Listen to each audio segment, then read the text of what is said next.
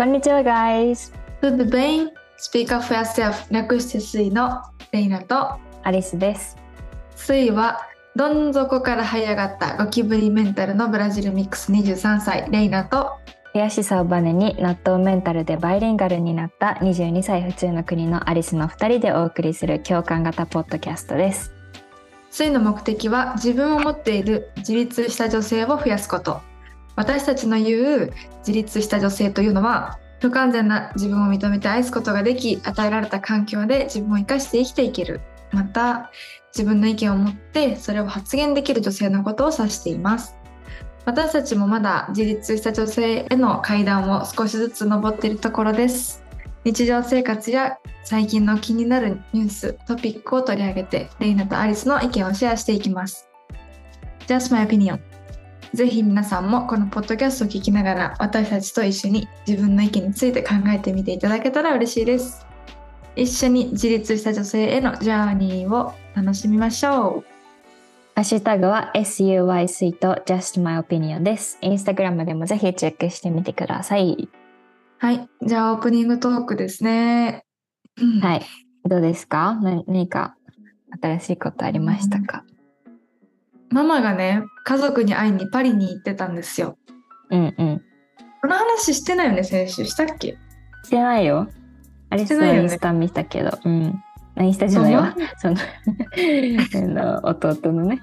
うん。そうあのママ私3人兄弟であの真ん中私が一番上で真ん中にこう大学生がいてもう一人年の離れた弟がいてで一番下が今小学校4年生のあの男の子なんですけどママがね私のお母さんがその兄弟6人兄弟のうちの女4人とおばあちゃん、まあ、そのお母さんのお母さんがねとなんかパリで集合してみんなでパリとスイスとアイルランドとイタリアとっていろいろ旅をするっていうまあ計画を立ててたからその間夏休みだしあの代わりに見てほしいって言われて2週間ぐらいかな、トータルで弟を見てたんですけど。2週間もいたの？そうもう疲れた。そんな長かったんだ。マジで長かったよ。そりゃ大変だ。舐めてた。子供舐めてたマジで。しかもなんか騙せる年齢じゃないからさいろいろ。うんだしなんかお姉ちゃんとしてこれは言った方がいいかなとかいやでもママじゃないしこれレイナの仕事じゃないよなとかなんかいろんな気持ちで考えちゃってなんか辛かったしちょっとうん。なんかその弟も、まあ、ちょっとレナの家ね複雑だから弟の第一言語がポルトガル語でレイナが日本語だからさなんか喋ってんだけどなんか通じてないんだよちゃんと喋れてないんだよ。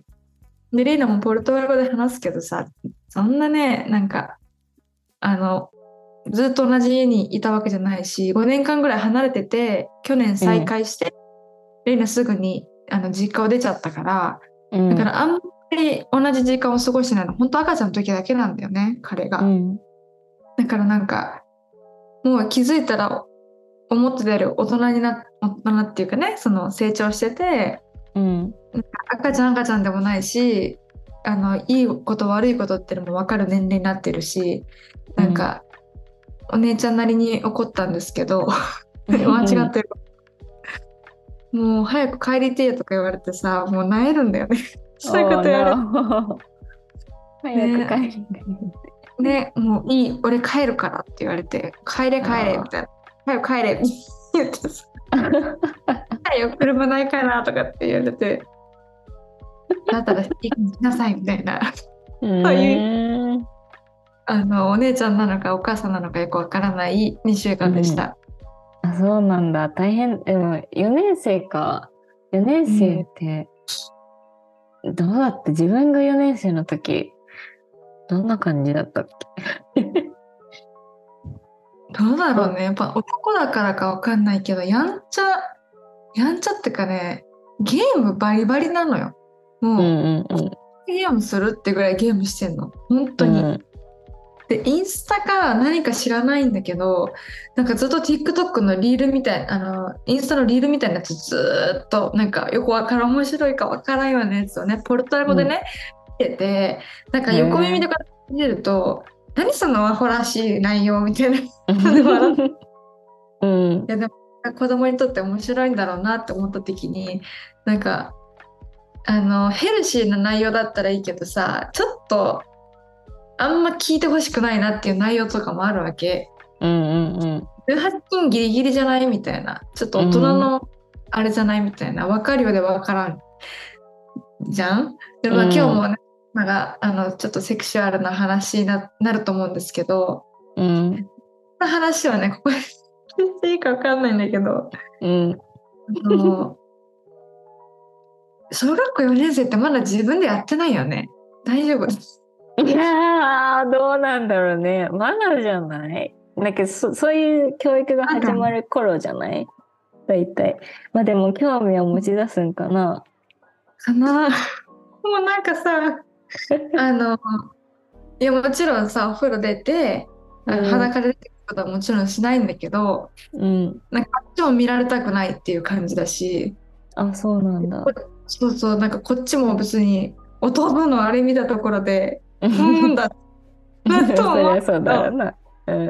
でもなんかちょっとお互いこれはちょっと今は見ちゃいけない年齢だと思いますみたいな雰囲気が流れてたし、うあなんかかなみたいな。レレイナはもちろんねそんなあのそんな露出の多い服とかは着なかったけど、うん。うん、みんなで海とかも行ったからさなあそうなんだ。うん。そうブ,、まあ、ブラジル的にもねみんなで家族で海行くとか当たり前だしみんなビキニなから、なんか普通なんだけどうんうん。なんか逆にお姉ちゃん気使っちゃってえらいいいよね別にビキニ着てもいいよねレイナねみたいな。いやいいやろ。なんで変な影響与えちゃったらとかって逆にね。あーそっかそっかむずいねねいやだからやってんのかな？みたいな。ねね聞いたことあるの？だなよそんなこと。って聞けないじゃん絶対本人に。うん。え誰に聞いたの？あ本人には聞いてないってこと？本人には抜いたの抜いてるなんて聞いてくれ に聞くのじゃ？あの P ですねここね。あの 聞けないじゃんなんかしてるの？みたいな聞けないしさ。それは聞かないやろな。ねお姉ちゃんに聞かれたくないでしょ絶対そに。れは聞きたくないね。絶対嫌だ。でしょ？えでもレイの友達でとか今までその男性との関わりの中で話を聞いたことがあるんで、いつからそういうことをしてたの？みたいな。聞いたことがあるあそうなんだ、結構4年生とか小学校の時はもうやってたよみたいな言われて。えええー、Deus そうだ。マジ？みたいな。OMG だよ。OMG だねそりゃそうなんだ。早いの。なんかでも今の小学生って全部早いよな。なんかいろいろ。スマホを持ち出すのも早いじゃん。そう携帯があるからさ見ようと思えば見れるよ。ね。ね。ママがちゃんとそこまでのロックとかかけてるか知らないんだけど。えうんなんかもう本当に ちょっと不安すぎてさ。聞いたんだよね自分の彼にさ。うん「ねえ小学校4年生からしてたの?」みたいな。そしたら「いやまだだろ」みたいな「中学生くらいみたいな。まあ、そうだよね普通は。ブラジルの男だしお母さんが見てないところでやってんじゃないかなとかうん。なんか大丈夫かな？みたいな。結構性格が形成されるところでしょ？あの年齢も。だからそんな日本の AV とかさすごい激しい、良くない方の激しいねそのうん。レイプだったりとかなんか真似てほしくないじゃん。日本人の男そういうの結構見て育ってるからこれが正しいってやってることが結構女の子からしたら痛かったりとか全然嬉しくないですみたいなことをしてるわけじゃん。間違いない。ね本当に怖いよね。なんか、うん。うん。子供子供をレーナ持てるかなって不安になりました。そっか。でもなんかよくさなんか3歳5歳か。なんかそこまでがピークとか言わない。なんか一番辛い時期。じゃんお母さんにとって。あママにとってね。うん。赤ちゃん0歳から生まれて。でもやっぱ、その後も大変だよね。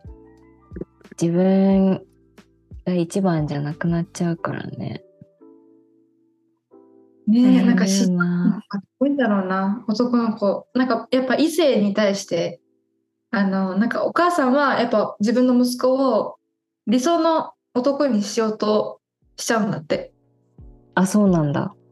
そう。なんかそういう記事を見たことがあって今まで。うん。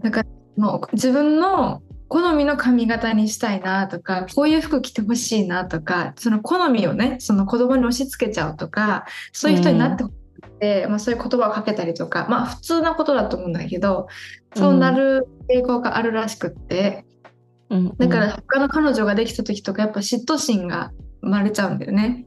うん。女の子が自分の娘が彼氏できる時よりもやっぱ息子が彼女できた時の方が嫉妬が生まれる、まあ、男の人は女にだからパパは娘に対して思うんだけどうん。うんなんか自分の大事なものじゃないけど人がうん取られたみたいな気持ちになるらしいよ。うんうーん。そっかまあそうだよね。面白いね。2週間か。きついなそれは。ねなんかママのありがたみをすごく感じたしうん。なんか弟がねその日本語あんまりできないからうん。こうまあ、知らない人のために話すと私私とみんなねもう日本で生まれ育ったんだけど、うん。弟日本で生まれたけどブラジルにすぐ私たちとみんなで移住をしてでブラジルの期間が長かったの。だから一番言語をその覚える時期にブラジルにいたから、うんうん。お姉ちゃんとは日本語で喋るけどあの親とかあのポルトガル語も喋れるっていうめちゃめちゃバイリンガルだったの2歳3歳ぐらいまでは。あそうなんだ。だけどそうそう3歳ぐらいまではバイリンガルだったんだけどレイナと妹お母さんがみんな日本に先に帰ってきちゃって弟は自分のお父さん、まあ、うちうちらのお父さんと違うんだよね、だから弟のお父さんとブラジルにいたからレイナとは実質5年間ぐらい離れてるし妹とは34年ぐらい離れてて、ママとも23年ぐらいコロナのせいで離れてたからうんその結構大事な言語をその習得する時期にもうポルトガル語だけにどどっぷり使ってたから日本語忘れちゃってさ一回、で今日本語頑張って勉強して1年間経ったよっていう感じなのね。うん。だからまあなんとか喋ってるっちゃ喋ってるけどなんかあの分かんないじゃん。日本語の漢字とかさ。あの勉強することとかやっぱ苦しいんだよね、もん文章問題読めないから。なうん。夏休みとかもまず解くことができないみたいな感じで。うん。待ってたりするから手伝うんだけど携帯とか iPad があるからさペペッと調べたら出てきちゃうじゃん。うんうん。だから意味分かってないけどとりあえず書くみたいなのがすごい癖ついちゃっててそれはあかんなって思って、まあ、お姉ちゃんも昔そうやってましたので、うん。あの反面教師で言ったけど、うん。なんかうるせえなんじゃないけどさもう文句しか言わんじゃんお姉ちゃんみたいな言われて。うん。あーそう言われちゃうよねみたいなまあまあみんなは優しいけどお姉ちゃんは鬼ということで、まあ、そういうキャラでやりましょうっていう切り替えをしたけど そっかそっか。はいはい。なるほどね。私は特にアップデートすることもないんですけど。なんかしたかな？今週。いや、してないな。えいあのさこれ聞きたい逆にイギリスのさ人たちって街中でキスとかハグとかする？あー。いや、フランス人よりはしないと思う。けど、えーいるよ、する人。この前も見た、なんか電車と、電車待ってる時にイチャイチャしてるとか。でもその人たちがイギリス人だかどうかわかんないけどね。あロンドンほんといろんな人いるから。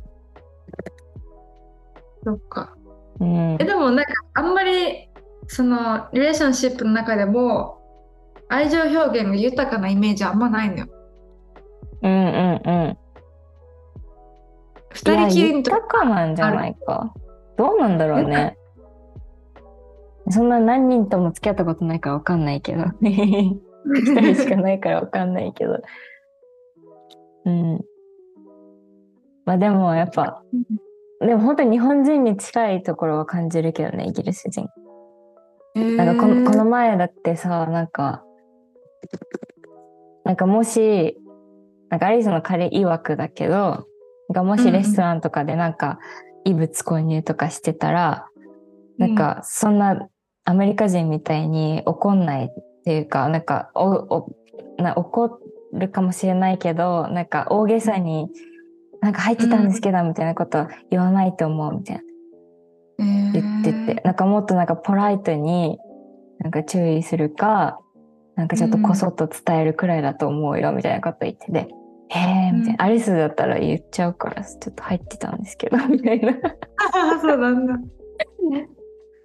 そういやそれ人によると思うけど、うんうんね、なんかうるさくないし、うん、礼儀正しい人多いイギリス人。うん。うん。そうなんだ。うん。いやー今日はね皆さんなんでこんなキスとかハグとか子供とかあの抜いてるかとかほこピーですけど あのそういう話をしてるかというとですねうん、今日のあのテーマがですねある読売新聞の、まあ、記事なんですけどアリスが送ってくれてあこれをちょっと話してみようって言って今日テーマにしました。えっと夫の父から精子提供うん、これはね無精子状態の、まあ、旦那さんがいましてその旦那さんが自分のお父さんもうおじいちゃん子供からしたらおじいちゃんなんだけどおじいちゃんの精子と自分の奥さんの卵子を合わせてお子さんを、まあ、産んだっていう記事だよね。うん、すごいよね。この無精子症になってしまった男性は白血病にかかったことがあってうん、で無精子病無精子病じゃないごめん無精子症だになってしまったから、あの子供を産んであげられないんだよねって言ったけど選択肢としてお父さん自分のお父さんの方がしっくりが来るなということでお父さんにお願いをしてたらまあおじいちゃんの精子と自分の奥さんの卵子で赤ちゃんを産んだっていうことですね。うん。ね、無精子症の男性100人に1人で結構高いよね、比率。へえそんなにいるんだ。しかも半分、なんかその不妊の夫婦というかカップルの半分以上か半分は男性のが理由のことがあるってうん意外だったね。確かになんかあるよねそういう最近記事見たの？レラ別の記事でなんかその妊娠できないとか子供がなかなかできないってなった時に産婦人科に行くのって大体女の人じゃん。うん。でそこに男がついてくるみたいな感じじゃん。もし、まあ、優しい人はついてくれると思うんだけど、うん、なんかそもそも男の人もあの僕も大丈夫かなっていうその姿勢でいてほしいなってレナも思ったし俺は大丈夫っていうなんか男はからみたいな、そんなのはないんだなっていうのは最近ちょっと分かった。うん。あ、不妊の半数近くに男性が関係しているという統計があるらしいです。うんだから不妊っていうと女性が原因っていうイメージがあるけど、そんなこともないんだよって。そうだね。あーこの男性がね言ってる僕らにはこれが最も幸せな形でした。もちろん誰にでも当てはまるわけじゃない。こんな家族の形があってもよくないですかって言ってますね。うん。いやまさに。えどう思う？アリス。うん。この記事の最後に身内からの精子提供どう思いますかってあるけど、いやーどう思うかなちょっと想像して自分のママの、ねだから自分がもしこの子供だとしたらうん。どういうことだ？えーっと、アリスのママとアリスのおじいちゃん。ああ、そういうことか。でできてます、アリスは。うーん。うなんだろうな。まあ複雑な気持ちになるのは間違いないと思うけど、うん。だって、え、じゃあどういうこと？パパと兄弟ってこと？だよね。だね。本当兄弟ですね。パパと兄弟っていうのはすごく、なんか、ね、どういうこと？っていう感じだけど、まあでもなんかその身内からの精子提供をしたいっていう気持ちは、なんかもしアリスが親の立場だったら逆に、その気持ちはすごくわかるかもしれない。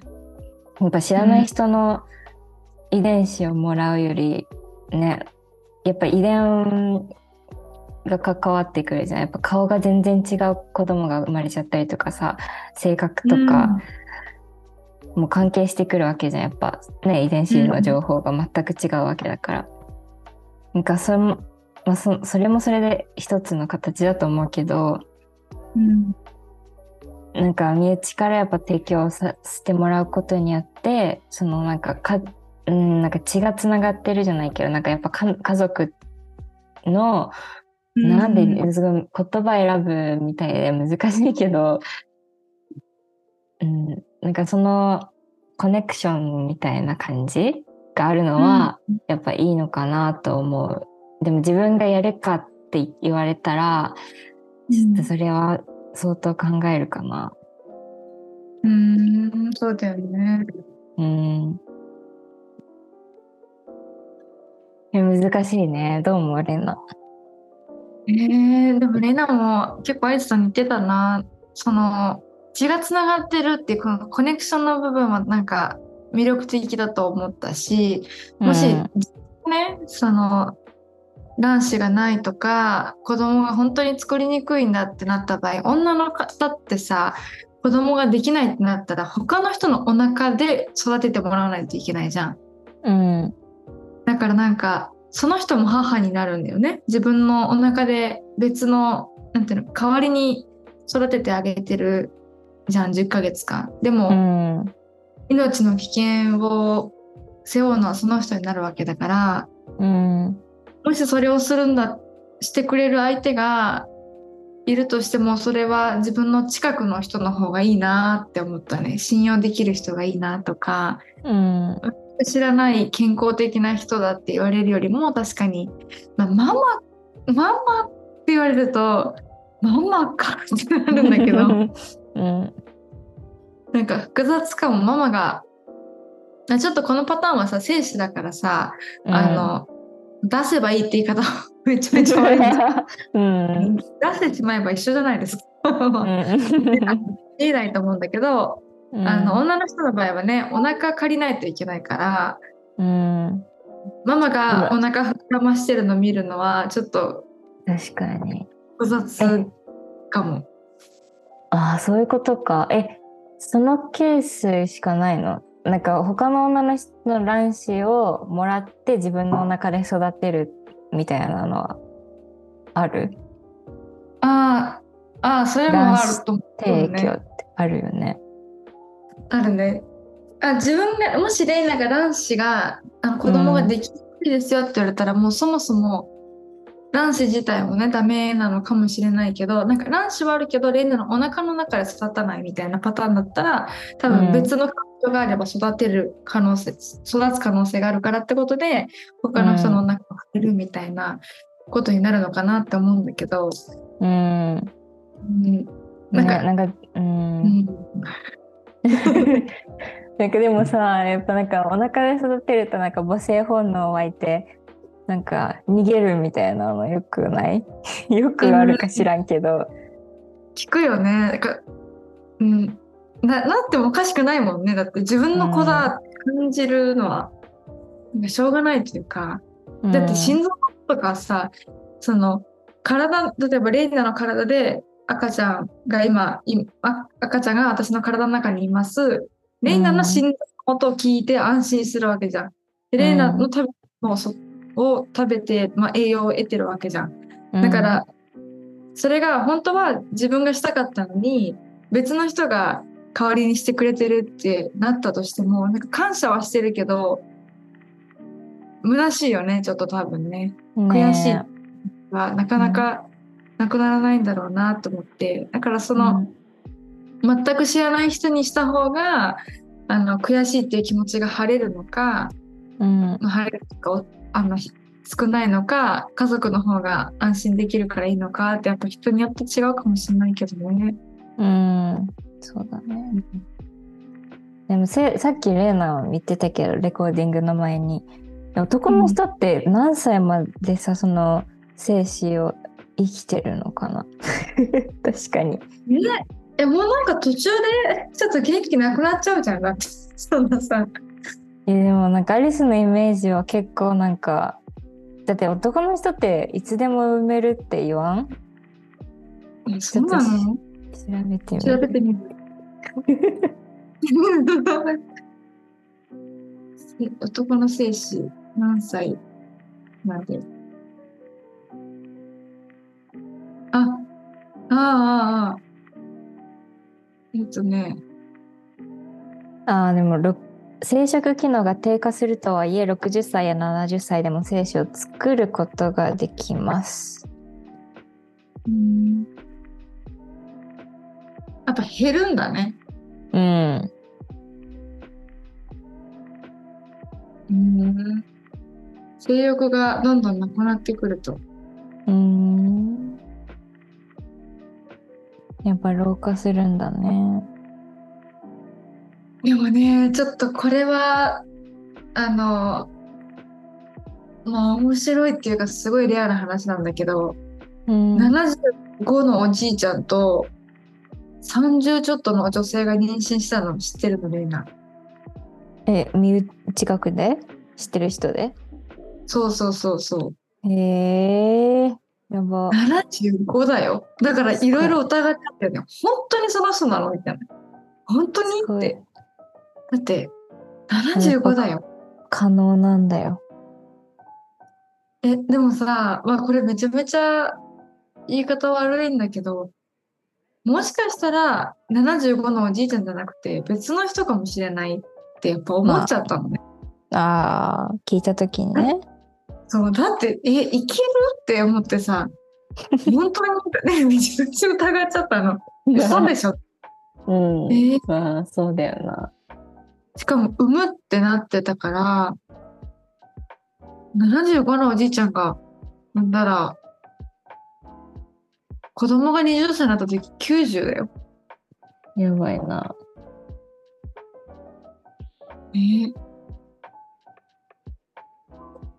いやー男の人はいつまでも、あでも女の人はでも老化するよね。ただそのリスクが高くなるよね、流産するとか。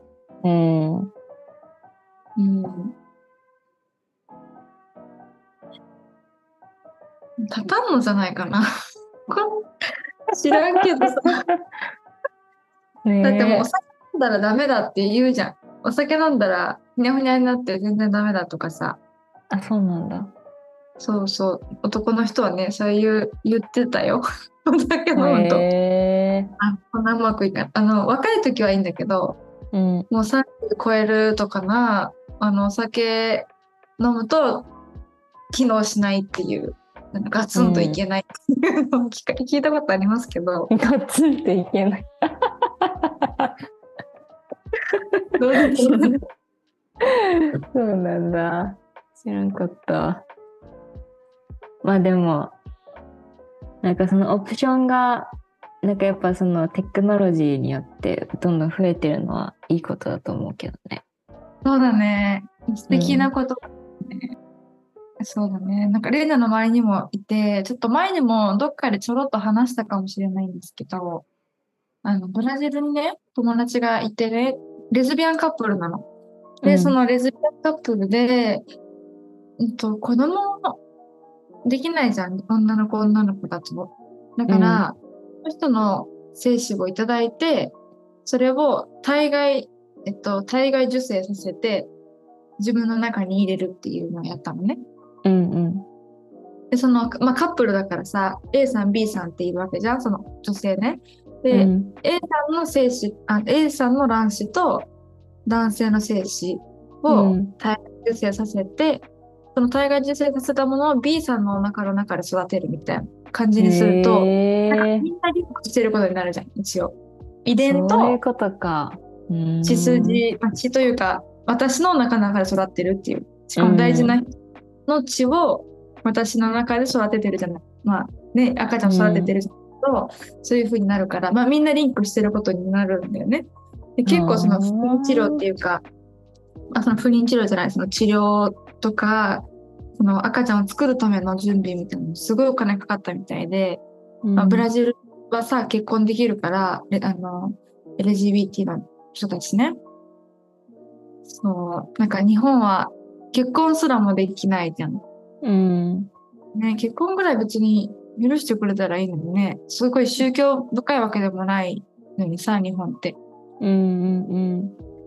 まあ、なんか、なんか最近ニュースなかった、なんか名古屋、名古屋地裁が違憲と認めたみたいな、同性婚がダメなの。そうなの？確か、違ったっけ？あ、これか。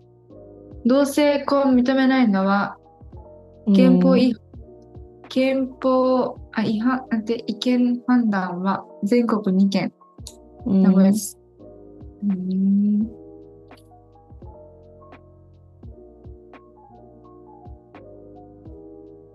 憲法に違反するとして30代の同性カップルが国に賠償金を求めた。ちょっと少しずつ進んでるというか、ね、本当にゆっくりだけど、一歩、大きな一歩って言ってるね。確かに。なんか、法律の事務所で勤めてて、まあ、こんな例のは全然法律詳しくないんだけど、うんで、も、お金かかるからさ、弁護士雇うこととか、弁護士も、あ、受けて、勝ったら、これぐらいお金いただけるかなとか、まあ、いろいろね、そうやって見て、案件受けたりとかしてると思うんだけど、そう思うと、このカップルは、そこにお金を出すっていう、なんか勇気とか、その労力をうん得る意味があると思ってやっているわけだから、なんかすごいな、ね。みんながあまり出せないお金を出してるわけだからさ。そうだね。クラウドファンディングとかしたのかな。認められたらいいね、早く。けど成功。ねえ、本当にそう。いいじゃんね、結婚ぐらいしちゃってね。うん。何が悪い何がの？間違いない夫婦別姓がダメだから、みたいなのもあるよね。よくそれ関係関係あるか。古いだけだよね、日本がね。っうん。て感じするけど、な何がそんな、あのー障壁になってるんだろうね。ねあ、そうなんだよ。なんか結婚してるって扱いじゃないと、なんかペーパーだけってみんな思ってるかもしれないけど、その紙一枚にね、結婚したかしてないかって書いてるだ、書いてる書いてないだけで、その大事な救急で運ばれた時とか、何か手術をしますとか、じゃあドナーにしてもいいですかどうですかとか、そういう話、決断するときに、結婚してる相手かどうかっていうのはちょっと大事なんだよね。うん。実情結婚してる人だったら、あなたは妻ですねって言って権利がなんかいろいろあるんだけど、もしただの、ただのなんか同居人みたいな扱いされちゃうと、あ、じゃああなたじゃ決めれませんみたいな。家族に決めてもらいますって、自分の意見が、まあ、通らないというか、うん。まあそこでは認められないんじゃないけど、そういうことがあるから、やっぱ、うんと、まあ、結婚っていう紙一枚かもしれないけど、まあ、法的にね、なってる部分、まあまあまあ、そうね、うん。こともあるっていう。そうだね。そろそろ終わる？そうだね。水は2023年4月からリニューアルしました。月に2回のトークデーはお休み中です。SNS 発信は引き続き Instagram でしていきますので、ぜひチェックしてみてください。毎週月曜日、日本時間の朝6時から Spotify や Apple Podcast でお聞きいただけます。通勤・通学、家事作業をしながら皆さんの意見の発見、気づきや学び、興味につながる活動ができたらいいなと思っております。リクエストは Instagram と Podcast の概要欄から募集してます。質問でも私はこう思ったという意見でも何でも OK です。そして評価とフォローをぜひよろしくお願いします。Thank you so much for listening. Please follow us on Instagram and YouTube channel. I hope you're gonna have a wonderful day. That was me, Alison. レイナ We'll see you in our next podcast. チャオチャオ Ciao, ciao.